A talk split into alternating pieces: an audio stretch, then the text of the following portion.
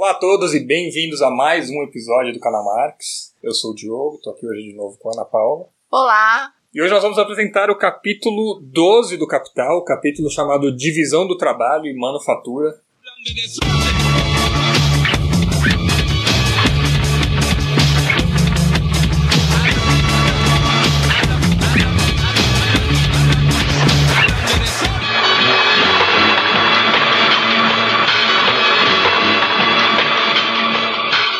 Depois de um longo e tenebroso inverno, faz quase um ano que nós gravamos o, o capítulo 11. Pedimos desculpas antecipadamente para os ouvintes mais assíduos. Para quem está chegando agora no canal, talvez não tenha nem não percebido, tá. mas o motivo da, da demora está aqui, do nosso lado, né?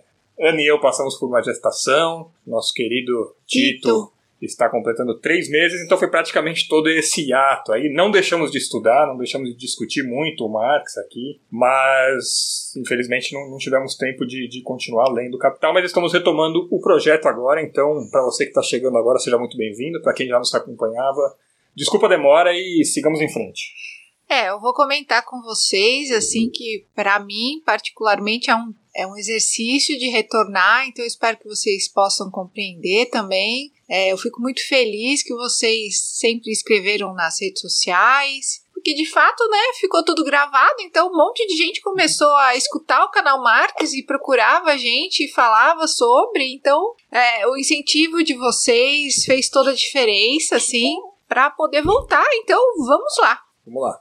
Bom, para retomar um pouco, é claro, para quem para quem está vendo aqui na sequência dos vídeos que está aí, talvez assista o vídeo da cooperação e logo, e logo na sequência esse vídeo aqui do capítulo 12. Mas para nós faz quase um ano que a gente já não, está no assunto, então a gente estava até revendo o vídeo da cooperação aqui. E, e é muito importante para esse capítulo da manufatura a gente relembrar um pouquinho de Sim. como que o Marx terminou o, o capítulo da cooperação, falando da, da cooperação simples, né, de como que isso modifica o processo de trabalho. É, se gostaria de tem uma. Tem o penúltimo parágrafo da página 265 da nossa edição, né? A gente está trabalhando. Lembrar, a gente trabalha Isso. com essa edição aqui. Blogueirinha da internet. Tá bom? A edição de 85 da Abril Cultural. Sim. Para você que está com a edição da, da Boitempo, vai no finalzinho aí da, do capítulo 11, é onde está a nota de rodapé 23 e 24. Então você pode seguindo sempre pelas notas de rodapé. Nossa, Verdade, observação importante: esse, esse episódio aqui, assim como os anteriores, o anterior e o antepenúltimo também, está sendo publicado tanto no YouTube, na forma de vídeo, quanto na, na, na forma de podcast, no Spotify e outras plataformas por aí. Quem é de vídeo é de vídeo, quem tem, quem é de podcast assiste podcast. É isso aí. Bom, então você pode ler aqui. Até pra ó. fazer sentido, né? Eu mostrei o livro no vídeo aqui, quem estiver ouvindo no podcast Coitado. não vai ter entendido nada. É, vai achar que tem que parar é de lavar a louça para voltar. Ó, é aqui, na página 265 é o último parágrafo. Do mesmo modo que a força produtiva social do trabalho, você continua daí, bem. Do mesmo modo que a força produtiva social do trabalho, desenvolvida pela cooperação, aparece como força produtiva do capital, Sim. A própria cooperação aparece como forma específica do processo de produção capitalista. Então, então vamos, vamos grifar a, par, a palavra aparece, né? Então, o que que, né, ficou óbvio o Diogo lendo, mas o que que ele está querendo dizer, né? Retomando, né? O capital, ele toma todo, toda a obra do trabalho como uma obra sua. Então aí o Marx vai usar um, uma palavra aqui que a gente vai, vai, vai voltar de novo nela. Pode continuar, Di é, em contraposição ao processo de produção de trabalhadores isolados independentes ou mesmo dos pequenos mestres. Aí, a próxima parte. É a primeira modificação que o processo de trabalho real experimenta pela sua subordinação ao capital. Subordinação. Então a gente grifou primeiro aparência, né? A, a, aparece. E esse é o subordinação, né? Subordinação. A gente pode também, eu sempre trago aqui a palavra subsunção, né? Então é o primeiro movimento do capital, né? de utilizar o fruto do trabalho como algo realmente seu. É a subordinação do processo de trabalho, né, do fruto do trabalho, da organização uhum. do trabalho uhum. à forma capitalista. Né? Então, o capitalismo vai apresentar o trabalho como algo seu, não, não o trabalho organizado, fruto de uma, né? Ele vai, ele vai, ele vai inverter o processo. Como tudo que a gente vê desde o começo, ele faz a inversão. É uma inversão real, E concreta e real, mas é a uma gente le- inversão. Se a gente lembrar lá do capítulo 5, né, quando o Marx fala da natureza do trabalho no capitalismo, essa questão do capital tomar como seu o fruto do trabalho, né, essa alienação do trabalhador em relação ao produto do seu trabalho, que não é mais seu, que passa a ser do capital, causa uma disrupção em todo o processo de trabalho. Né? Não é só no, no fruto do Sim. trabalho, mas o próprio processo de trabalho que E toda a que antes era organização social. né? Antes, quando o trabalhador colocava a ideia dele no que ele queria produzir, né? Isso, isso muda completamente, porque agora o trabalhador já não tem mais o controle do que ele quer produzir. Sim. Então tem toda a questão do capitalismo. É, é de ide- novo, né? Identificar o valor, o valor útil do trabalho posteriormente à produção. né? Não é uma questão mais de. De, de novo, a gente bate muito na tecla aqui. O, o Marx está falando de uma relação de trabalho e ele vai deixar muito claro nesse capítulo 12 que aqui nas páginas do Capital não, não cabe a ele fazer o debate sobre todas as esferas que essa organização do trabalho vai interferir na vida. Ele está falando expressivamente, expressamente, de como essa organização do trabalho vai afetar a economia, certo? Mas ele deixa muito claro que essa organização do trabalho afeta a vida inteira da sociedade, certo?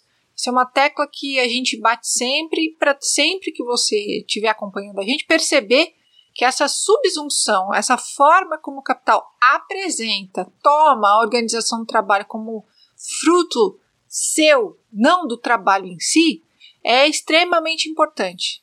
Sim. Isso porque o Marx pensa o trabalho né, como uma categoria fundamental da própria existência humana, né? Sim, como algo especificamente humano, né? o, o que diferencia também o, o ser humano de, de todos os outros animais, né? a sua capacidade de. é a capacidade de, produzir trabalhar elaboradamente. Olha aqui, olha aqui, grande momento, hein? Va- é, é, é, Esse vídeo vai ter likes, né? Porque vai ter bi- tem é, bebê, tem gatinho. tem bebê, tem gatinho.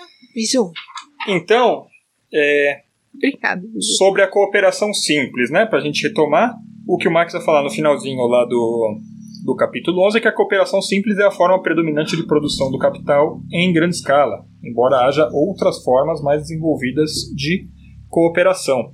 Então, quando o Marx vai falar agora sobre a divisão do trabalho na manufatura, o que, que é a divisão do trabalho manufatura? É um tipo de cooperação. Sim, é o que a gente viu no capítulo 11 inteiro, né? A cooperação existe antes do modo de produção capitalista. Sim, desde que ele fala né, dos, Sim. dos etruscos, dos egípcios. Isso, a cooperação é algo, é, é, digamos assim, imanente à nossa forma de organização. Aí o capital, de novo, retomando aquele último parágrafo, ele vai tomar a cooperação como uma forma expressivamente, expressamente capitalista. É um mentiroso. É um mentiroso.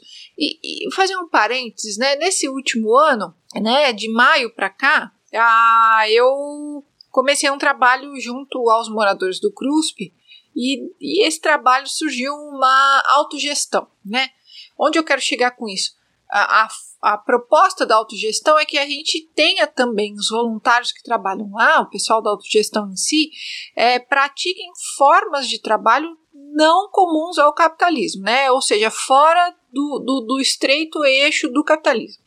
Isso significa exatamente isso. É a gente recuperar a ideia de que cooperação não é uma forma capitalista. Existe uma forma de, de cooperação que o, cap, que o capitalismo coopta e torna para si muito específica, que esse é o objeto desse capítulo 12, falar da cooperação dentro do capitalismo e a cooperação já de uma especializa especializada de certa forma para o capitalismo, que é a divisão da manufatura, certo? Então, é, eu estou trazendo isso aqui para vocês entenderem como é que a gente pode ler isso aqui e levar para a nossa vida. Né? Então, assim, é, é, na realidade material que a gente entende o que, que significa alterar a forma capitalista que a gente vive. Então, no, no trabalho da autogestão, a gente faz um esforço gigantesco para entender que trabalhar não é trabalhar do jeito que a gente está acostumado na, no, no mercado capitalista.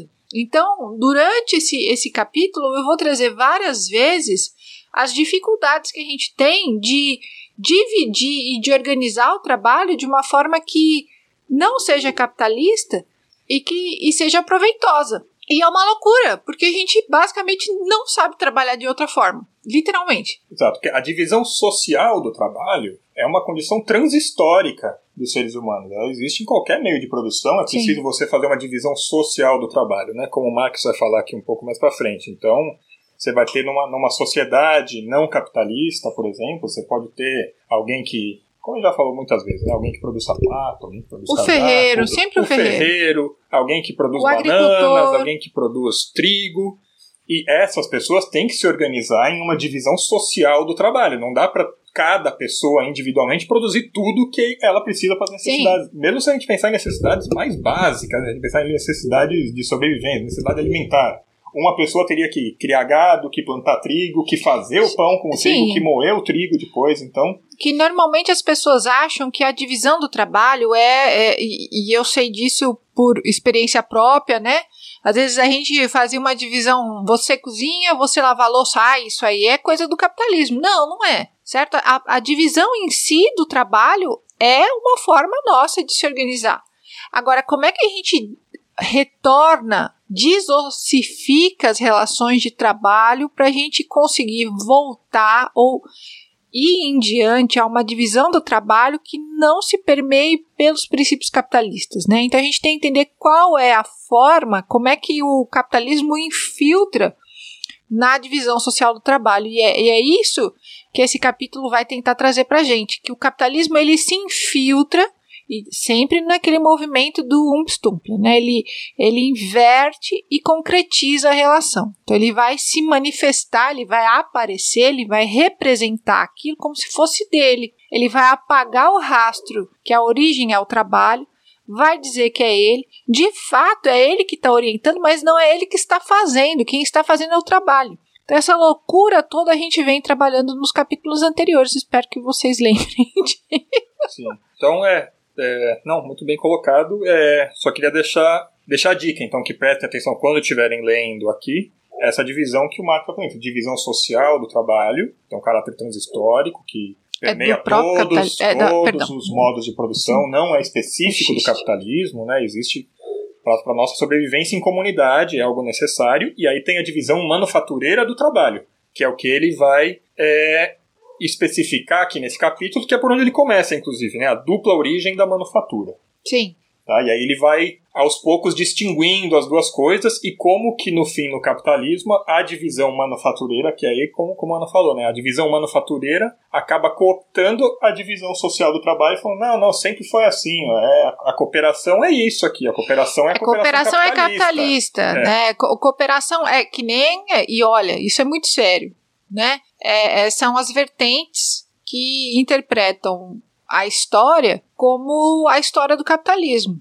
Né, a história dos homens, a história, na nossa história, que é a história que a gente trabalha aqui, como a história do capitalismo, a história que faz você encontrar em Roma traços que já dão de encontro ao capitalismo. Né? E, e, esse rastro que a gente está puxando, é esse fio de lã que a gente chega até aqui. É assim que se apresenta, se representa essa interpretação. Como se tudo levasse sempre ao capitalismo. O capitalismo é a própria natureza humana. Acho que todo mundo está entendendo onde a gente quer chegar. Você já ouviu onde isso vai chegar, né? Sim. É, bom, eu vou eu vou pegar das minhas notas aqui para eu, eu não me perder, né? E você vai, você vai comentando uhum. em cima, vou. por favor. É, porque ele tem. O, o Marx divide esse capítulo de uma maneira bem esquemática, né? Então eu, eu fiz aqui a, uma anotação nesse sentido. Por exemplo, ele começa com a dupla origem da manufatura, o que já indica que nesse item ele vai dar duas origens à manufatura. A primeira origem da manufatura que ele vai falar é pela verticalização do trabalho. Como que isso acontece? Né? Quando, quando se agrupam trabalhadores de vários ofícios diferentes, por exemplo, quando a gente vai produzir um, um carro, né? É, e só lembrando aqui, o, o Marx está falando da origem da manufatura, ele especifica no comecinho, aqui no primeiro parágrafo do, do capítulo, entre o século XVI e século XVIII, tá? Então, desculpa se, se algum exemplo que a gente der aqui for anacrônico, mas é meramente ilustrativo. Obviamente, no século XVI eles não estavam fazendo carro. Talvez estivessem fazendo carroça, carruagem, não sei o que que, que, que é, A manufatura não. a gente vai ter ainda é o, do, é o já é o local de trabalho onde o artesão vai encontrar inicialmente a, os primeiros rudimentos da burguesia. É, a gente está falando é. daquela transação da, das corporações de ofício, né? Como a Ana falou, sempre tem a figura do ferreiro, tem o alfaiate, o sapateiro. tem o sapateiro, tem o, o cara do curtume, não sei como chama, que trabalha com couro, Sim. enfim. Então, é, um, uma das primeiras origens da, da manufatura, desse tipo de divisão do trabalho, dessa organização, é a verticalização. Então, por exemplo, quando você quer produzir um carro, você reúne vários trabalhadores de vários ofícios diferentes, então você vai reunir o, o cara carruagem. que costura o banco, você vai reunir o cara que faz a roda, você vai reunir o cara que faz o freio, para você não ter que ficar pegando peças de vários lugares, inclusive economizar na, na, na logística, né, no frete disso, você reúne todo mundo sob o mesmo teto e põe todo mundo para trabalhar, mas cada um continua produzindo a sua parte. Com o tempo, vai dizer o Marx, e você fazendo isso, cada um desses artesãos que faziam esses ofícios, eles perdem a generalidade dos seus ofícios e tornam-se especialistas na produção do item específico da linha de produção. Então, por exemplo, se tinha um artesão que fabricava rodas, e aí ele fabricava roda para carrinho de mão, roda para carruagem, roda para carro, e fazia o eixo, roda para caminhão e fazia suspensão e tudo mais. Quando, se quando você reúne todos eles sob o mesmo teto de uma, dessa indústria incipiente, né, com, com muitas aspas nesse termo, mas nesse princípio aí de, de indústria, você vai começar a especializar o trabalho dele. Então, é, essa nossa indústria incipiente aqui vai fabricar só carruagens, por exemplo. Então, a partir de agora, esse artesão que fazia vários tipos de roda, ele vai fabricar só rodas de carruagem. Então, com o tempo, ele vai perdendo aquela generalidade. Ele fazia carro de boi, fazia carrinho de mão, ele fazia, fazia roda de moinho. Fazia roda de moinho, exato com o tempo ele vai se tornando cada vez mais especializado. E essa especialização vai causar consequências muito, muito danosas uhum. para o trabalho, para o trabalhador, que a gente vai ver daqui a pouquinho. Tá? Então, essa é o, o, a primeira origem da, da manufatura uhum. que o Marx coloca.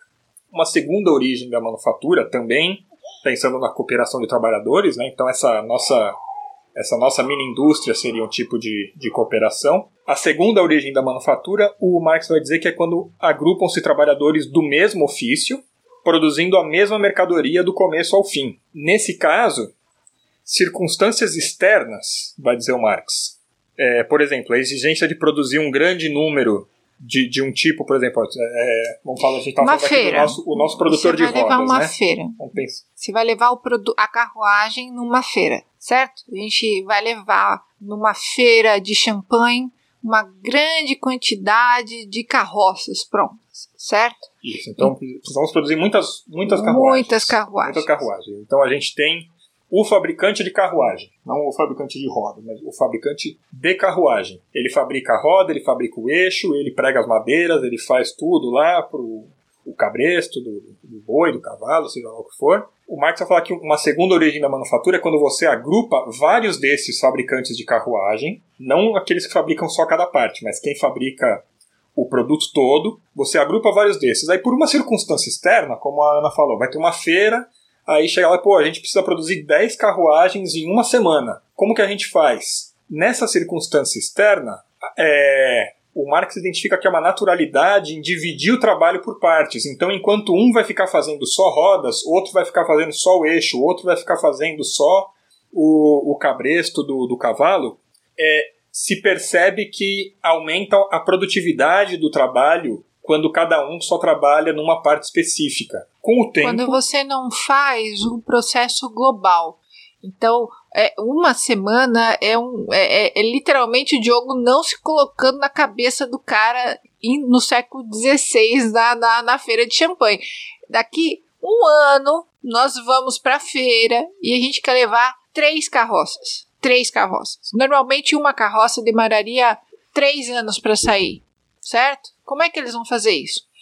Bom, então ao invés de você produzir a carroça inteira do zero, vamos várias pessoas que sabem fazer o processo global, elas vão ficar de novo, a tendência é a especialização, certo? Uhum. Então a tendência é sempre assim, você não vai pensar no trabalho inteiro, você vai ficar articulando só a parte de, do meio da carruagem, você uhum. a parte da frente e a parte do baixo. Quem já não, quem já não fez isso, né? Numa numa festa junina, você tem que fazer um monte de cordão com, com bandeirinha, né?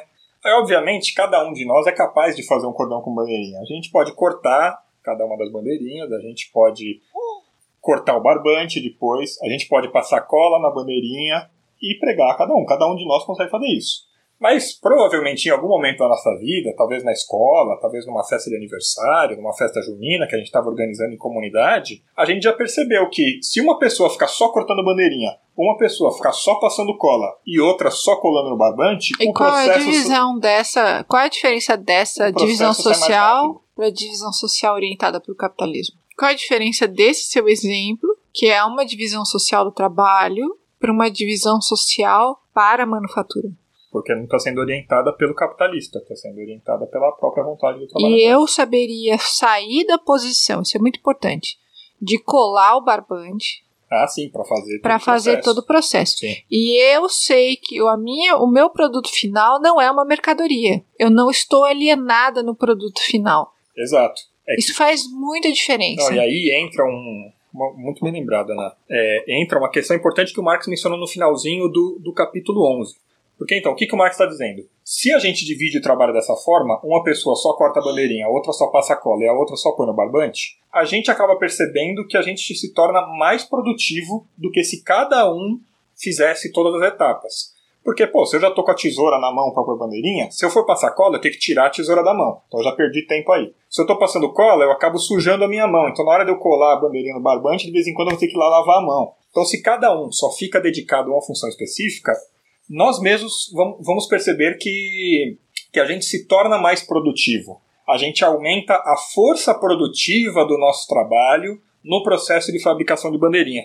E o que, que o Marx fala lá no final do capítulo 11. 11. É, eu estou no, no final do antepenúltimo parágrafo do capítulo 11.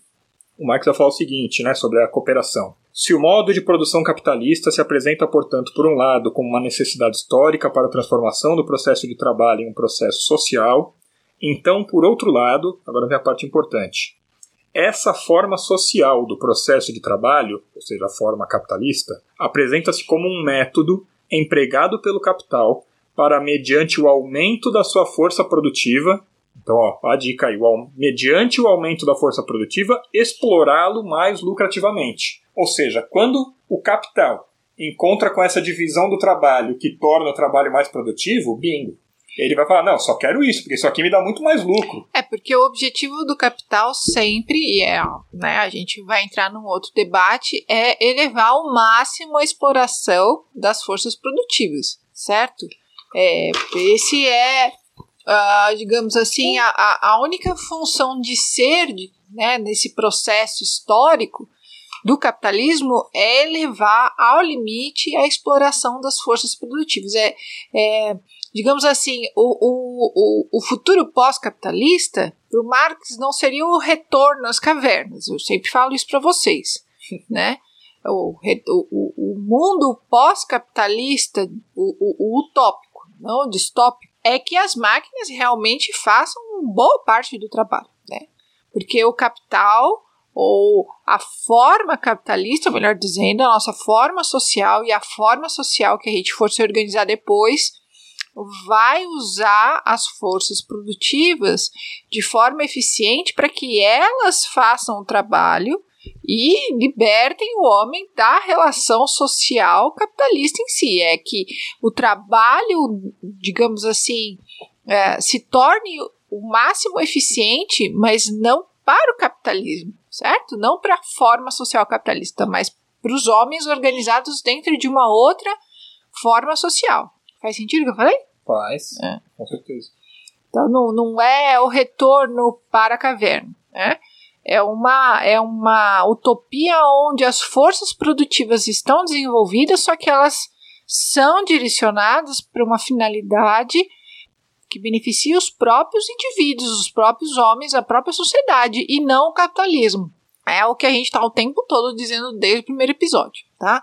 O capital, ele, digamos assim, ele, ele leva à última potência as forças produtivas, mas em benefício do próprio capital, certo? Não em benefício da sociedade que é organizada em, e- e- em benefício do capital. Então a gente está dizendo que num futuro utópico, o objetivo é pegar essas forças produtivas extremamente desenvolvidas e direcionar elas não para uma forma alienada de relação social, mas para uma relação social desalienada. Exato. Espero não ter falado latim. Exato. Ah, que é bem isso, né? Numa, numa sociedade, até num. A gente não precisa nem pensar globalmente, né? Numa sociedade até menor, você vai ter pessoas passando fome, enquanto o capital está preocupado em produzir um monte de alimentos para jogar fora depois. Né? Uhum. Se houvesse uma, uma, uma divisão social do trabalho orientada para as necessidades da comunidade, não para o lucro, Ah, você diz, por Esse- exemplo, esse o governo, o governo federal tá permitir fome. que a- os frigoríficos estoquem carne, é, ao invés de vendê-las para o mercado, agora com a redução da demanda chinesa da, da produção de carne brasileira, o governo federal autorizou que os frigoríficos Estoquem. estoquem carne. estoquem carne, Enquanto e provavelmente isso- muita carne vai apodrecer nisso daí, enquanto tem gente passando E quando fome. apodrecer, provavelmente ela vai para o mercado algumas semanas antes com algum, algum produto químico para tornar ela um pouco menos indesejável para o mercado e ela vai ser desovada. Mas enquanto isso, em Fortaleza, nós temos notícia de que nós temos anúncios falando de ossos de primeira e de segunda categoria sendo vendidos. Essa eu não sabia. Sim. Falar em ossos, o Marx nesse capítulo aqui faz várias analogias do funcionamento da divisão do trabalho com o próprio corpo humano. A primeira delas é que ele, ele diz o seguinte no, no finalzinho aqui do, desse primeiro item. Essa divisão acidental, acidental é essa aí, né, que quando a gente se divide para fazer as bandeirinhas, por exemplo, né? Essa divisão acidental se repete, mostra suas vantagens peculiares e ossifica-se pouco a pouco em divisão sistemática do trabalho. É muito interessante essas analogias que o, que o Marx faz com, com o corpo humano. E depois ele vai falar, resumindo o que é a manufatura, ele vai falar: a manufatura é um mecanismo de produção cujos órgãos são seres humanos, né? É o que a gente falou, cada um produzindo um pedacinho, ele também faz essa analogia, né, com os órgãos do, do corpo, né? Como se um é coração, o outro é pulmão, cada um é especializado em fazer uma coisa, né? Um bombeia, o outro oxigena, o outro digere. Nós, novamente, aquela tríplice cambalhota, nós nos coisificamos e o capitalismo se humaniza, certo? Essa é, é para a gente entender a alienação, a gente necessariamente entende fetiche e entende reificação, certo? Então, conforme o, o nosso trabalho bombeia a máquina capitalista, nós nos tornamos parte da máquina e o capitalismo se humaniza num- numa forma corpórea. Sim. Bom, pode passar para o item 2? Pode. Passando para o item 2, que chama o trabalhador parcial e sua ferramenta. O que ele quer dizer com trabalhador parcial? Esse trabalhador especializado. O cara que já não sabe mais fazer o- todo o cordão com as bandeirinhas. Ele Ou só seja, sabe cortar é a o- bandeirinha, ele o- só sabe o colar a avanço. bandeirinha. Né? Quais as consequências dessa especialização? Marx vai, vai dizer então nesse item 2. O trabalhador especializado em uma única tarefa torna-se um órgão automático e ele é mais produtivo naquela tarefa. Como a gente falou do- no caso das bandeirinhas, né? Isso aumenta a força produtiva e, e o aumento da força produtiva é muito interessante para o capitalismo porque aumenta a extração de mais-valia relativa. É, que mais? Trans- transformar um trabalho parcial e específico na profissão de toda uma vida, isso daqui é muito interessante. Porque depois o Marx vai usar o próprio Adam Smith para comentar sobre isso. O próprio Adam Smith, que é o Adam Smith, criticava isso daqui que o Marx vai colocar Uhum. fazer a mesma crítica que ele, só que isso vai ficar um pouco mais para frente. Então Marx vai falar aqui: transformar um trabalho parcial e específico na profissão de toda uma vida acaba limitando a pluralidade da vida humana. E o Marx vê nisso uma, um, um paralelo com a formação de castas em sociedades anteriores. Né? Isso a gente está na, na página 269. E o Marx vai começar a apontar agora. É, porque a- a- o grande pulo do gato, como o, o exemplo que o Diogo deu da bandeirinha e eu fiz a pergunta, o que, que diferencia produzir a bandeirinha no capitalismo e fora do capitalismo? Essa diferença faz toda, faz toda a diferença. Quando eu levo a última potência a especialização, eu faço com que o indivíduo, o generalista, ele não, ele não, ele não seja mais capaz de saber o que que raios ele está produzindo, porque ele vai cortar o couro tanto para fazer uma bolsa quanto para fazer um estofado. Ele é o cara que corta, ele não sabe para que que ele está cortando. né? Então a gente tem o especializado, o, o hiper especializado que vai fazer a roda para aquela carruagem. E a gente também tem o, o- a figura do trabalhador, que é isso que ele- o Diogo vai apresentar agora, que ele, ele ele faz qualquer coisa. Ele é o famoso peão de chão de fábrica. Calma, que isso vai chegar daqui a pouquinho. Ok. Vai chegar daqui a pouquinho. Spoiler. Antes disso, ainda sobre o. Sobre, sobre os efeitos nefastos dessa especialização, o Marx vai dizer o seguinte: o artífice que produzia algo do começo ao fim era menos produtivo, porque ele gastava parte da sua força de trabalho para se movimentar ou trocar de ferramenta. Então, né, o nosso exemplo lúdico aqui da bandeirinha, né? Você tinha que pegar a tesourinha para cortar a bandeira, você tinha que deixar a tesourinha de lado, tinha que pegar o tubo de cola, cola prit, de cola tenaz, passar na bandeirinha, você tinha que deixar o tubo de lado, você tinha que pegar o barbante, tinha que pegar a tesoura de novo, cortar o barbante, enfim. Você acabava fazendo coisas entre uma função e outra, né? A partir de quando você só está cortando tesourinha, você pôs a tesourinha no dedo no começo do dia e você só tira no fim do dia quando você já tiver com lesão por esforço repetitivo. Mas qual que, o, que, o que acontece com isso? O Marx vai falar, contudo, essa própria atividade, entre aspas, improdutiva, ou seja, de ficar trocando de instrumento, de estação de trabalho, constitui um estímulo dos espíritos vitais do trabalhador, né? É, é mais ou menos a que a gente conhece, quem trabalha em escritório, na hora do cafezinho, né? Às vezes dá até, uma, dá até uma animada, você consegue até trabalhar melhor depois que você para um pouquinho, levanta, estica as costas, vai tomar um café, conversa sobre alguma coisa que não seja trabalho por cinco minutos, você volta mais motivado, mais animado para trabalhar. O que, que acontece quando você só está especializado fazendo uma coisa sem parar, sem mudar de estação de trabalho? Isso é prejudicial para o próprio trabalhador, assim, em muitos níveis, né, inclusive de saúde. É, porque o trabalhador está se transformando numa ferramenta. Eu virou acho que é. Ele virou uma maquininha. É, a, você está de, Olha, a palavra que eu vou dizer não é gratuita, tá? Você está desumanizando o indivíduo no processo de trabalho capitalista. Uhum. Isso vai adoecer o indivíduo. Sim. É, é, você, quando você. O Diogo está falando do, do, do trânsito, mas o trânsito é o que faz a imaginação. Eu não vou fazer mais a bandeirinha cortada assim, eu vou fazer a bandeirinha. E se eu fizer de outro jeito? Exato. Eu vou me reconhecer nessa bandeira no final do dia, sim ou não? Então, assim, ah, quando eu me desumanizo para me encaixar numa, numa forma reificada, coisificada como ferramenta, eu estou me desumanizando. E isso está compelido. A, o objetivo de ler o Capital é entender como é que raios, a partir do trabalho, o Marx levanta toda essa, essa estrutura teórica.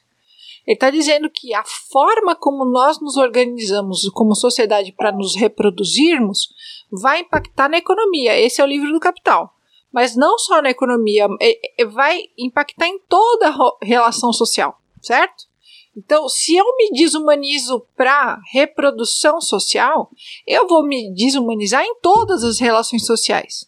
Uhum. É, é muito fácil a gente entender nesse próprio exemplo da bandeirinha, né? Qual que é o tesão da gente produzir um cordão de bandeirinhas? É ver, pô, botar o cordão depois e ver a festa e ver tudo bonito, não sei o quê. Imagina que tu passa o resto da sua vida. Acabou tesão. Só passando cola numa bandeirinha que você não sabe nem para onde que vai. Você não vê nem o cordão, você não vê quem tá cordando, você tá sozinho do, no, do lado de um monte de gente que só passa cola em bandeirinha, cola em bandeirinha, cola em bandeirinha, cola em bandeirinha, cola em bandeirinha. Você fica fazendo isso 8 horas por dia. Você ficar um mês fazendo isso, você, você sai louco daquilo. E você nunca vai ver uma, uma bandeirinha pendurada com a festa, né? Sim. Então, isso muda completamente a nossa relação com o trabalho, né? Porque a gente quer ver o resultado do nosso trabalho. Sim. E isso, quem, nós, quem nós queremos ser agente bem, do né? nosso trabalho, né? Nosso, a agência do nosso trabalho se perde. Uhum.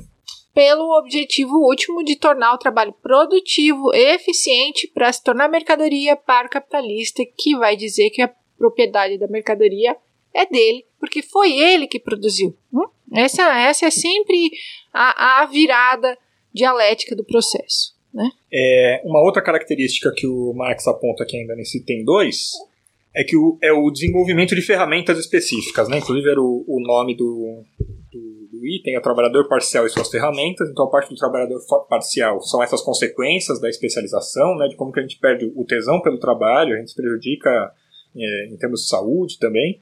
E a outra é que essa especialização gera, ao mesmo tempo, o desenvolvimento de ferramentas específicas para atividades específicas. Então, se eu só passo cola na bandeirinha, vai chegar um momento que eu não vou mais estar pegando o tubo de cola e depois passando. Eu já vou inventar talvez uma máquina que eu só ponho a bandeirinha embaixo, ela despeja a cola e eu já passo para o próximo. Põe a bandeirinha já com um sensor que identifica a bandeirinha ali, despeja um certo volume específico de cola, né? E vai desenvolvendo ferramentas cada vez mais e, e a gente está dando exemplos assim que estão é, concretamente tangíveis. A gente está falando hoje em dia de trabalhadores que trabalham em placas de, de chip e você não faz ideia do que, que é aquilo ali. O cara solda um ponto numa placa, né? Tipo, pss, passa Passa.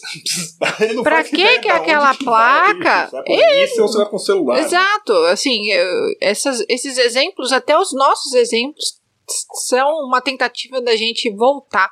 Mas olha o quanto a gente está descolado da realidade material do trabalho hoje em dia, né? Sim, sim. Até porque o, o Marx, como ele está falando aqui, né, do século XVI, XVIII, são mercadorias muito mais simples ainda, né? Com muito menos componentes. Então o trabalhador ainda estava razoavelmente próximo da conclusão. Vai, o cara que está fabricando uma roda de carruagem, ele até tem uma chance dele ver a carruagem pronta. Né? Sim. Né? Agora, quem, quem faz um ponto de solda num chip realmente e, e, o Marx vai falar que essa especialização das ferramentas, inclusive, vai, vai gerar as condições materiais mais para frente do desenvolvimento da maquinaria, né? Como eu falei, Sim. se você precisa dar, passar cola na bandeirinha, você vai inventar depois uma máquina que pinga. Se o seu objetivo final é a eficiência, não para os indivíduos, mas para quem está fora desse processo, conduzindo esse processo, né? O, a máquina gestora né, do, do processo, você só quer que ele seja cada vez mais eficiente. Então, se você observou aquilo, você vai criar uma ferramenta que faça com que esse processo seja mais eficiente. Então, essa, essa ampliação, essa amplitude da ferramenta que vai extrair a sua, o máximo da sua capacidade produtiva, a manufatura é literalmente o meio do caminho entre o artesanato e a maquinofatura. Então, a manufatura é esse processo de latência de, de, de fazer os objetos se transformarem numa máquina, de fato, que vai produzir aquilo em grande escala. E com o tempo a, a própria máquina começa a ditar o ritmo do, do trabalhador, né? Como a gente vai ver agora nesse próximo item, que é o item 3. Vamos uma breve interrupção aqui, acho que vamos cortar isso no vídeo. Mas retomando, aproveitando que a gente está retomando aqui, para quem está assistindo pelo YouTube, se puder deixar a curtida, seguir o canal, né, que é a parafernália toda, e falar também que a gente tem o Apoia-se do canal Marx, e aproveitar para agradecer também todo mundo que já apoia, continuou apoiando a gente mesmo nesse hiato de programas aí. Imagino que seja por toda a produção que a gente já tinha deixado aqui, né? Tem mais de 40 horas aí de, de podcast, de vídeo, tanto do Capital quanto os vídeos que a Ana já tinha deixado antes do Hegel. Tem os cursos de economia para não economista, só o áudio também que a Ana, que a Ana fez e deixou aí no, no canal.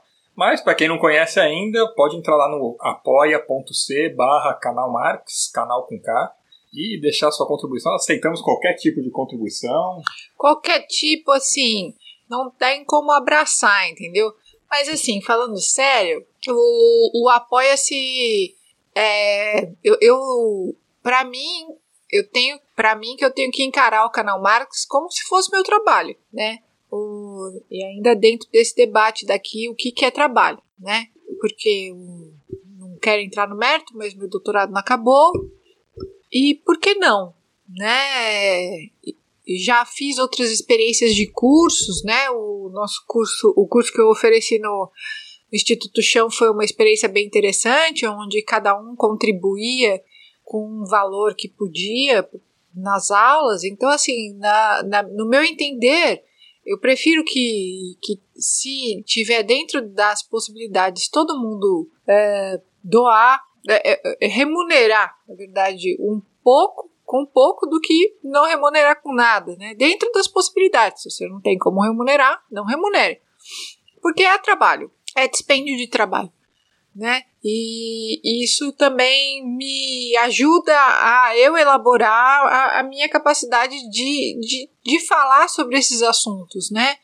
O, o Diogo aqui, durante esse um ano todo aqui, me incentivou muito a não parar. E, na verdade, a gente está fazendo esse episódio hoje porque eu pedi para ele me ajudar a voltar a fazer esse trabalho, porque é muito difícil, né? Você tem um doutorado que, que tem os seus problemas, e aí você engravida, era uma coisa que eu sempre quis muito, mas assim, é muito difícil voltar, né? Então, é, como eu disse no começo, vocês que vieram durante todo esse tempo, sempre muito carinhosos, elogiando o trabalho, falando que continuam esperando que a gente retorne, nunca foram é, grosseiros conosco, com, com esse interregno, assim, eu só posso agradecer, assim, é, muito, muito obrigado. E que se então você entender que pode contribuir, remunerar esse trabalho, você remunera. se tiver dentro das suas possibilidades. Se não tiver também, uh, assista, porque de uma forma, é, como, como, como a gente diz, uma, uma forma tresloucada aqui, num futuro muito distante, esse canal com 5 mil inscritos, né, pode vir a ter a remuneração do YouTube, que eu não sei como funciona, mas, assim, é uma não, possibilidade. Inscritos, inscritos, já tem, precisa de horas de vídeo, precisa de horas é, de duração. Milhares de horas de Se duração. você que está trabalhando aí ouvindo o canal Marcos quiser deixar uma aba aberta rodando nossos vídeos, fica à vontade, eu não, eu não ligo. Enfim. Não importa em tirar dinheiro do Google também, não. é isso. A gente agradece muito. Eu, Ana Paula, agradeço muito porque é uma companhia. Né? Eu descobri que tem gente que me escuta, que escuta o Diogo e, e vocês fazem é uma comunidade, assim, essa, essa ideia de comunidade é muito, muito querida por mim e é por isso que eu tô aqui hoje, basicamente por isso. Então vamos voltar, vamos Momento aproveitar que o Pequetito desabafo. dormiu. aproveitar que o Pequetito dormiu Voltando então ao item 3, antes que o Pequetito acorde. Exato, agora a Bisu tá no lugar do Pequetito, vocês podem é. ver que o meu colo é realmente o foco das atenções. Voltando ao item 3, o Marx faz a distinção entre manufatura heterogênea e manufatura orgânica, que vai ser uma distinção importante é, para uma conclusão que ele vai tirar a respeito do trabalho qualificado e não qualificado. Eu vou passar rápido por essa distinção inicial e a gente pode falar uhum. um pouco mais sobre o, o, o trabalho qualificado e não Sim. qualificado no, no capitalismo, né? Poderia falar que há dois tipos de composição do produto final dentro dessa divisão manufatureira. A primeira composição é meramente mecânica de produtos parciais, e aí a gente pode pensar no próprio exemplo que o, que o Marx dá aqui no relógio, né? Então você tem as engrenagens, você tem o ponteiro, você tem a caixa do relógio, cada pecinha, e ele simplesmente compõe um produto final. São várias peças separadas, produzidas separadamente, que são juntadas em algum momento para compor o, o produto final uma, um segundo tipo de composição do, do produto final que o Marx vai, vai mencionar é uma sequência de processos e manipulações conexas. O exemplo que ele dá para isso daqui é a produção de uma agulha. Né? Um exemplo curioso, né? A gente não pensa, né? uma agulha parece algo tão simples, né? Uhum. Você não pensa que para produzir uma agulha você precisa primeiro extrair minério de ferro da terra, depois você tem que separar o minério de ferro do, do resto da terra, você tem que derreter esse ferro, você tem que incorporar carbono ao ferro, depois você produz um lingote de ferro, aí você derrete esse lingote de ferro, aí você estica esse lingote de ferro num fio e aí você corta o fio em várias partes para fabricar uma agulha, e aí você precisa de uma outra agulha muito fininha para fazer o furo da agulha, né? Não sei exatamente como que é feito o furo da agulha, seria, seria interessante, mas o que quer dizer é, isso daí são é, vários processos para um mesmo objeto, diferente do relógio, né, que são várias engrenagens, talvez cada engrenagem do relógio corresponda a uma, a uma produção de agulha, por exemplo. Tá. Mas aí depois, para montar o relógio, você só coloca essas engrenagens juntas. Bom, ele vai falar que nesse primeiro processo, que é do tipo do, do relógio, há pouco ganho de produtividade. Porém, o capitalista economiza em capital constante. Né? Espero que todo mundo se lembre. Se não lembra, volta no episódio lá de capital constante capital variável. Capital constante são, são as, as máquinas, são. Maquinário, que, o não, maquinário. É o, que não é o trabalho. O variável é o vivo, tá bom? É, que não é o trabalho. Então, nesse primeiro tipo de produção, do tipo do relógio, que você só junta as peças, há pouco ganho de produtividade, então a gente já sabe que não é muito do interesse do capitalista, né? Porém, o capitalista economiza capital constante. Porque o produtor de cada peça pode trabalhar, por exemplo, na sua própria casa, né? Cada produtor pode ir lá fazer uma engrenagem, chega só o capitalista, manda entregar tudo na fábrica dele e tem lá um montador que, que vai montar. Olha só. Já o segundo tipo de, de processo exige a concentração física no mesmo lugar e aumenta a força produtiva. Então, vamos pensar, né? Um relógio parece algo muito mais complexo que uma agulha, mas se a gente pensar numa indústria que for produzir uma agulha do zero, ela precisa ter uma mineradora, depois ela Sim. precisa de uma siderúrgica que vai é, derreter é, esse é, metal o, o, e tudo mais. O legal então... do canal Marcos é que a gente se põe a pensar assim o tamanho da, da, de como as forças produtivas dentro desse vocabulário marxista já foram evoluídas a ponto de a gente sequer lembrar que a gente precisa de um trânsito Se todo. Quer pensar, exato. Né? A gente estava comendo um lanche enquanto o Peguete estava pegando sono. Eu estava vendo o palito de dente da Gina lá, né? Aquilo ali. Uma das na... dimensões da modernidade. Antigamente ah. não tinha palito de dente. Não, como as pessoas faziam, não é mesmo? Ela na, arrancava o dente. Como é, assim. não. Muito mais prático. Agora, a, na época que o Marx escreve, a produção do palito de dente, do, do o exemplo do Adam Smith, por exemplo, né? do, do palito de fósforo. Isso tudo era é, é, é, essas coisas que a gente tem à nossa mão, que, que são quase descartáveis, assim, elas em algum momento anterior já demandaram uma produção, uma complexidade muito grande. Para a gente estar tá onde a gente está hoje, tudo isso foi força produtiva acumulada, né? Desenvolvida, uhum. né? E o, exato. E o que, e o, que, que o Marx está falando aqui de capital constante, né? Só para a gente ficar no exemplo. Então, para produzir agulha, você precisa uma siderúrgica. Para você conseguir derreter ferro, derreter aço, você precisa ter um alto forno. Sim. Né? Aqueles fornos da CSN que vira e mexe explodem aí, causam prejuízo danado. Mas enfim, é um puta do investimento. Pra você produzir. Se eu, se eu mesmo quiser produzir uma agulha você do zero, eu vou precisar gastar alguns bilhões de reais para conseguir minerar e, ferro, e, derreter E uma ferro siderúrgica e produzir são uma coisas que você precisa que um Estado capitalista, um Estado moderno esteja ah, distribuindo. Ah, entende? Aí, aí é, outro assunto são já, né? várias etapas Agora, anteriores. Se eu quiser montar um relógio, eu posso comprar várias engrenagens de vários players do mercado Porque... que já passaram pelo processo de industrialização, cirurgia, mas você pode montar o relógio. Porque a né? gente vai ver sempre um Elon Musk da vida lá na ponta, mas não na siderúrgica. Hã? Siderúrgica, as, as, as indústrias do D1 são sempre o Estado que fomentam, certo? Via de regra, o Estado fomenta, o Estado põe a mão na massa diretamente. Quando a gente vai ver um grande capitalista despontar, né? Um Bill Gates, um de novo o homem do Tesla, essas figuras proeminentes, eles estão depois que tudo isso já foi desenvolvido, né? A gente nem vai entrar no, no mérito de como os Estados Unidos produzem é, tecnologia de forma muito muito pitoresca, mas para a gente pensar, né, que, que essa siderúrgica que é a mãe de todas, né, é uma coisa que, que provém necessariamente de um Estado. Sim, sem dúvida, sem dúvida mamada na teta do Estado. Hum, hum. que mais? Voltamos agora de mais uma breve interrupção.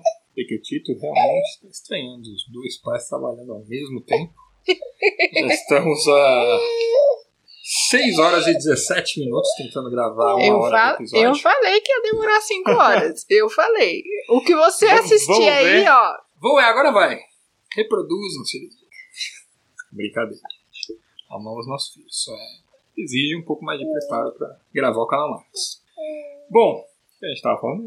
A gente estava falando de sessão 3. Sobre a sobre o item 3, né, manufatura heterogênea e manufatura orgânica. Por, por que, que o Marx está fazendo essa distinção? Porque, como eu falei, só há um ganho de força produtiva no segundo caso, não no caso do relógio, no caso da, da agulha, né, em que você verticaliza a produção. Né? Aí você pode ter um ganho de força produtiva porque você está colocando todo mundo sob o mesmo teto e tudo mais. Então é esse caso de manufatura que vai interessar o Marx e que ele vai explorar mais a fundo agora.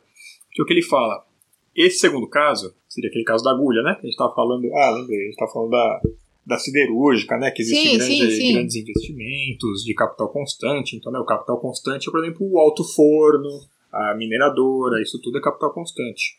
É, ele vai falar que, nesse caso, cada trabalhador, dentro desse mesmo processo, né, pensar então que para produzir agulhas se exige a mineradora, depois extrair o ferro, aí derreter o lingote de ferro, aí fazer o fio de. aí fazer o.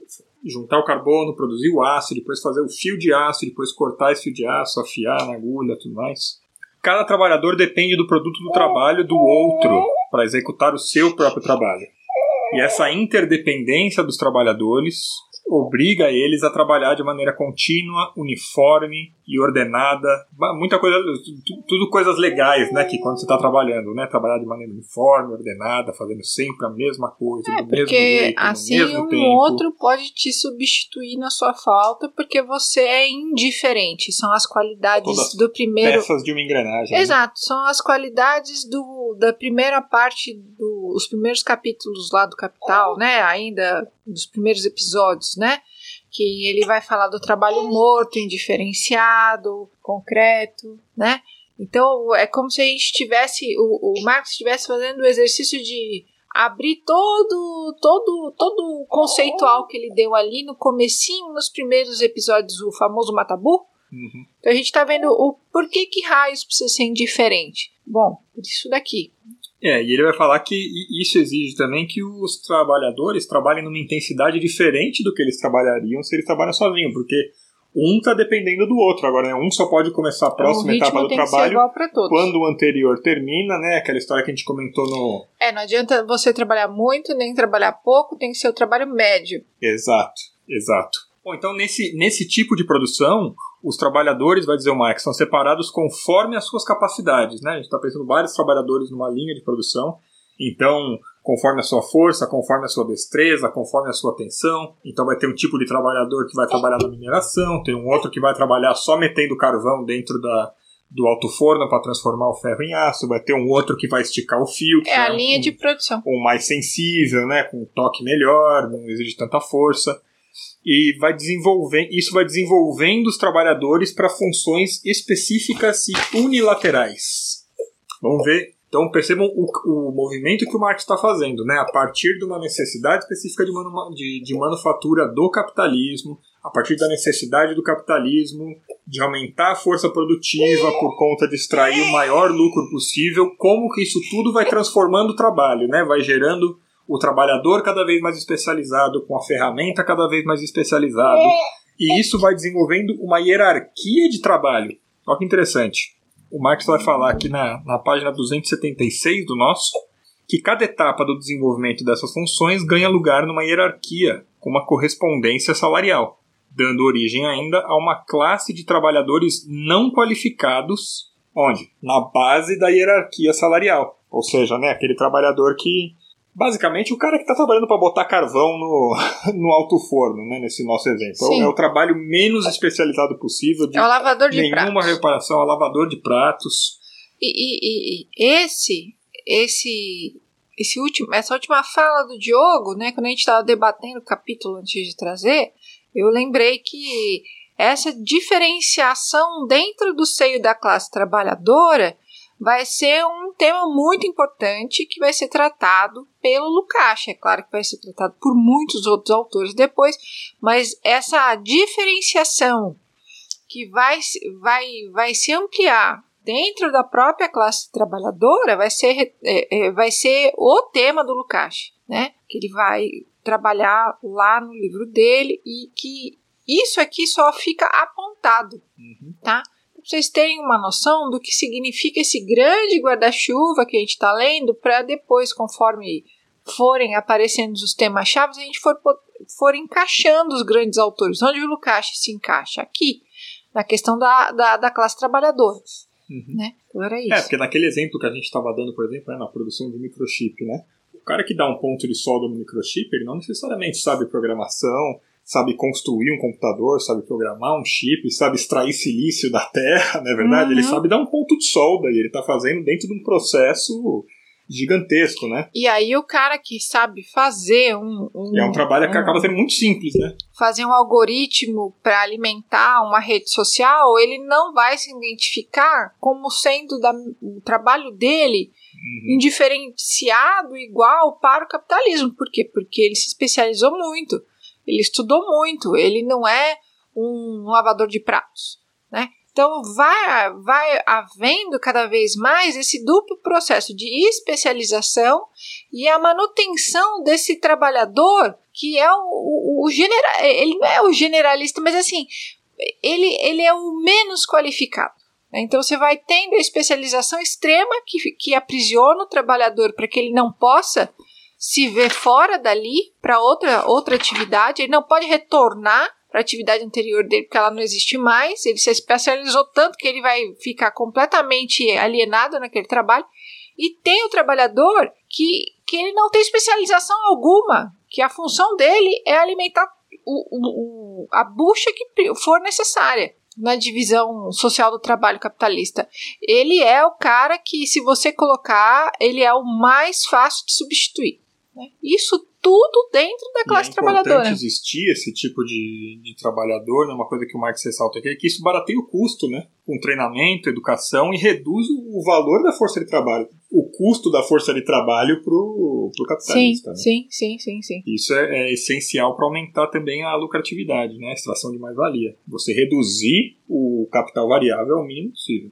Lembrando lá atrás a gente já falou, né, das condições de vida, as condições materiais também, como que isso tudo influencia para quem perdeu, Tá lá no capítulo da extração de mais-valia relativa. Vale a pena dar uma conferida, é uma parte importante. Bom, nos aproximando do final, agora no penúltimo item, que é o item, o item 4, a divisão do trabalho na manufatura e na sociedade.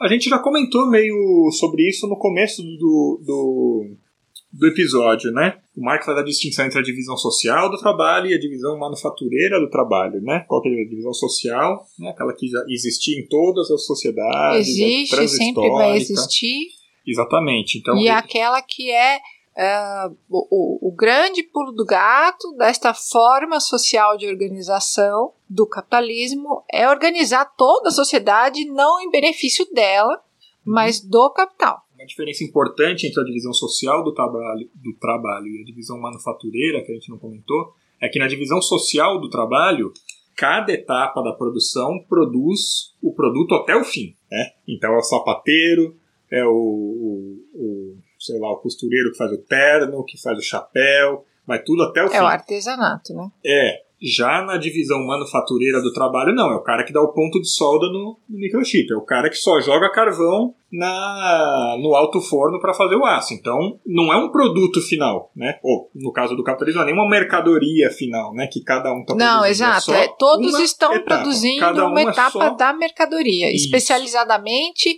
ou de forma o mais indiferente possível, todos estão dentro de, uma, de um momento da linha de produção da mercadoria. E quem que coordena todo esse trabalho todo? Quem que orienta esses trabalhadores para produzir o trabalho final, se não é o próprio trabalhador? É o capitalista. É o que o Marx vai, vai dar como descrição aqui da divisão manufatureira. Então, o trabalho parcial de cada trabalhador não produz mercadorias. Tá? O ponto de solda não é uma mercadoria. O microchip vai ser uma mercadoria. Aliás, talvez nem o microchip seja mercadoria, né? Talvez o celular, o míssil que ele está fazendo seja mercadoria.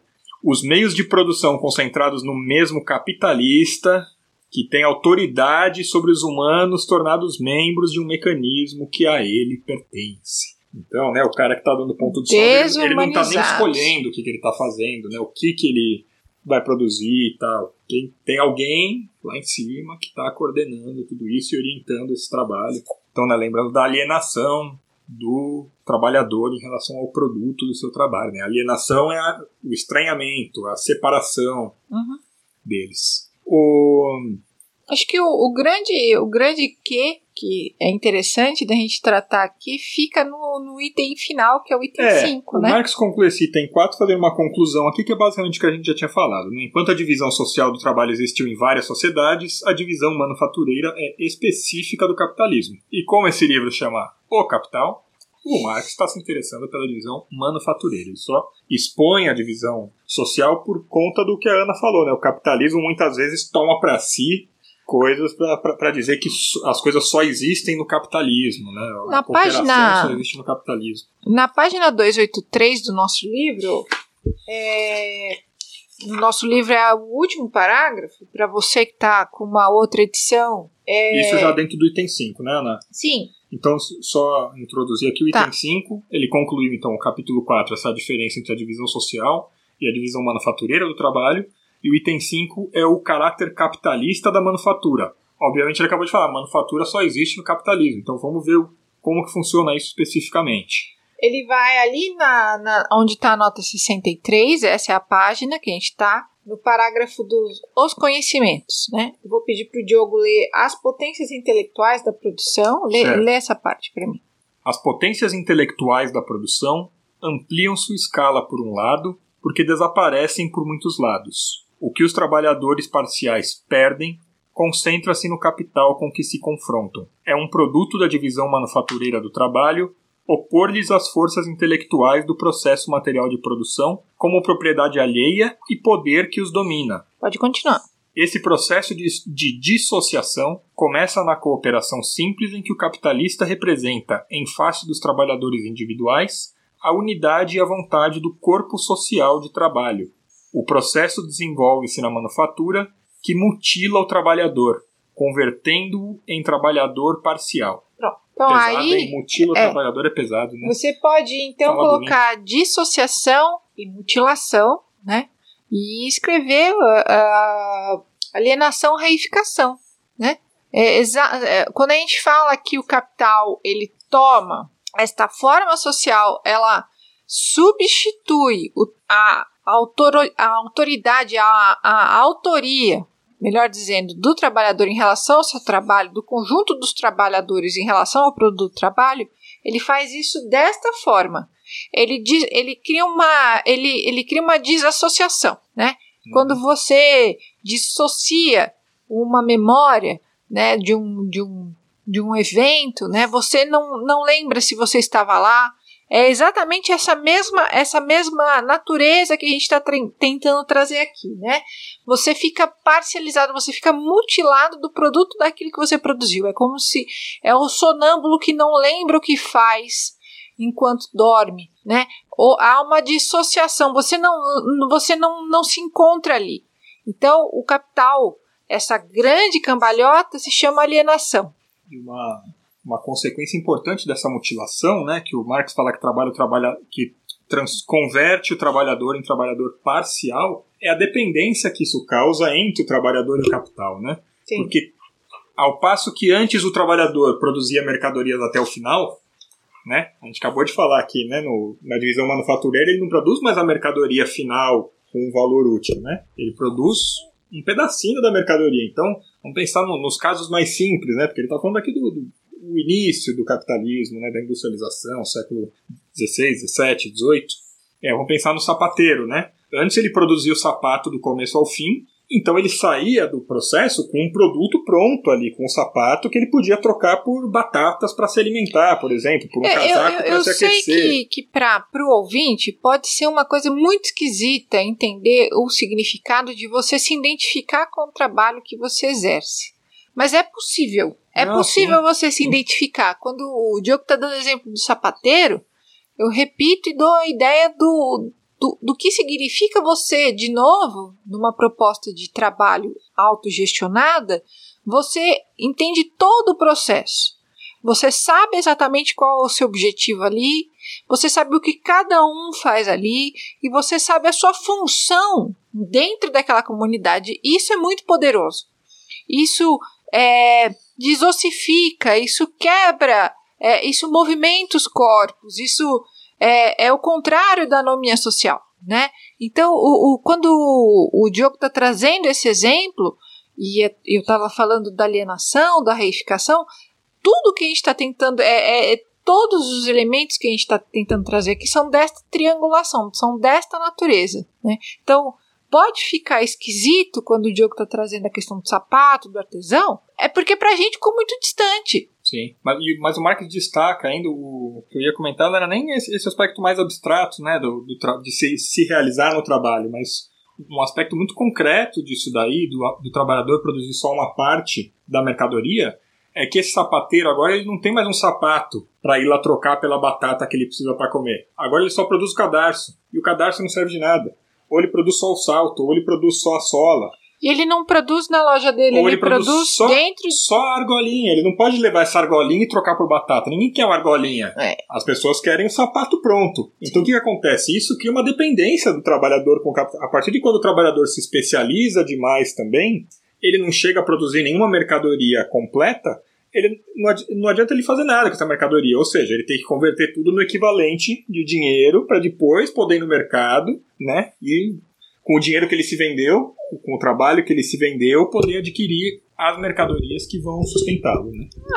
Olha, eu acho que o capítulo ele, ele fecha bem com essas considerações. Ah, o que eu colocaria de novo é que ao final ele de novo faz o fechamento do capítulo usando qualidade, quantidade e medida. Eu ia só mencionar o, como a gente tinha adiantado, a citação do Marx do Adam Smith. Pois não. Porque o, o próprio Adam Smith já tinha chegado a uma conclusão de um caráter deletério dessa, dessa especialização do trabalho, né?